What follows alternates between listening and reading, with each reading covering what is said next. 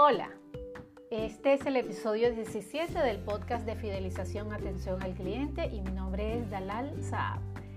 Hay que tomar en cuenta que cualquier persona que contacta con el Departamento de Atención al Cliente espera ser tratado con respeto y profesionalidad. Aquí vamos a hablar de algunas de las habilidades o cualidades que un buen agente de atención al cliente debería tener. Número 1.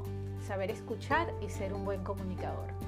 Para mí, una de las más importantes es saber escuchar, ya que buena parte del trabajo consiste en tratar con muchísimas personas y entender sus necesidades. También hay que saber usar la técnica de repetir lo que el cliente está diciendo para que sepa que nos hemos enterado. Esto nos ayudará en muchos casos a que el cliente pueda escuchar la dimensión de su propia queja o de su problema y repitiendo también se demuestra la capacidad de entender con más precisión a los demás. Con respecto a la de ser un buen comunicador, un buen comunicador no debe crear falsas esperanzas como de una solución mágica.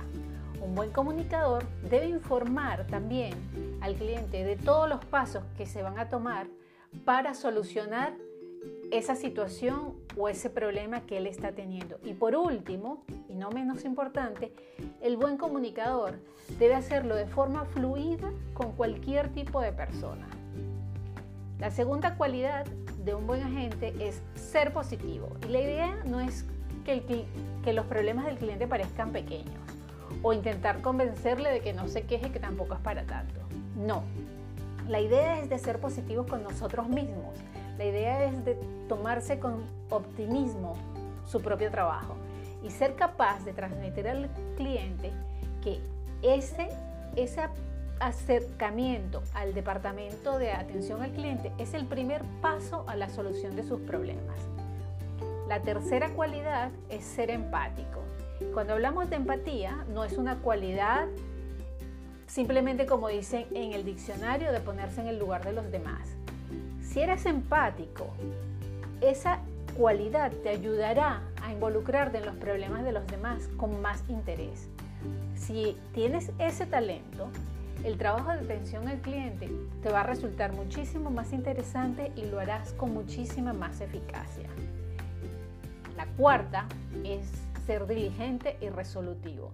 Cuando un cliente contacta con el departamento de atención al cliente suele ser porque tiene un problema, y lo más importante es que busca una solución. Por lo tanto, de poco servirá que seamos amables o muy empáticos.